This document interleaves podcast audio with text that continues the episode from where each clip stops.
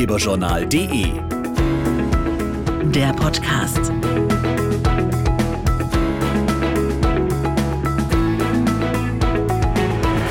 Herzlich willkommen zu einer neuen Folge Ratgeberjournal Podcast. Heute soll es um das Thema Altersvorsorge gehen. Darum sollte man sich nämlich schon so früh wie möglich kümmern.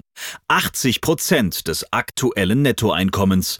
So viel braucht man ungefähr als Rente später. In der Realität sieht das bei den meisten aber ganz anders aus. Denn dafür müsste man privat vorsorgen und dazu fehlen oft hilfreiche Informationen oder einfach das nötige Kleingeld.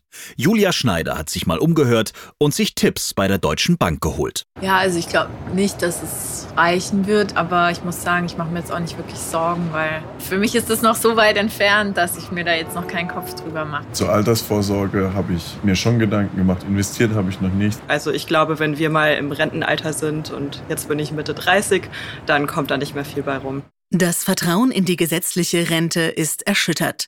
Nur jeder Sechste glaubt, dass die gesetzliche Rente im Alter ausreicht. Das zeigt der Deutsche Bank Vorsorgereport, durchgeführt mit Unterstützung des Meinungsforschungsinstituts Ipsos. Dr. Ulrich Stephan, Chefanlagestratege für Privat- und Firmenkunden bei der Deutschen Bank. Ja, die Deutschen sind besorgt, wenn sie an den Ruhestand äh, denken. Sie suchen Sicherheit.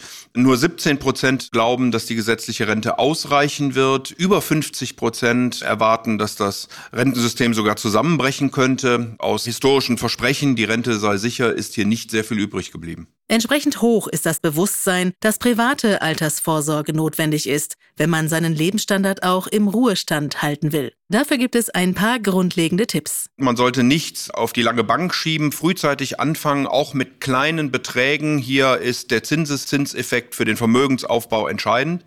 Das Schöne ist, die Rente ist planbar, man muss sich informieren und beraten lassen und man sollte alle drei Säulen der Altersvorsorge nutzen, also die gesetzliche, die betriebliche und die private Komponente. Weitere Infos und Tipps gibt's übrigens auch auf deutsche-bank.de slash Vorsorge.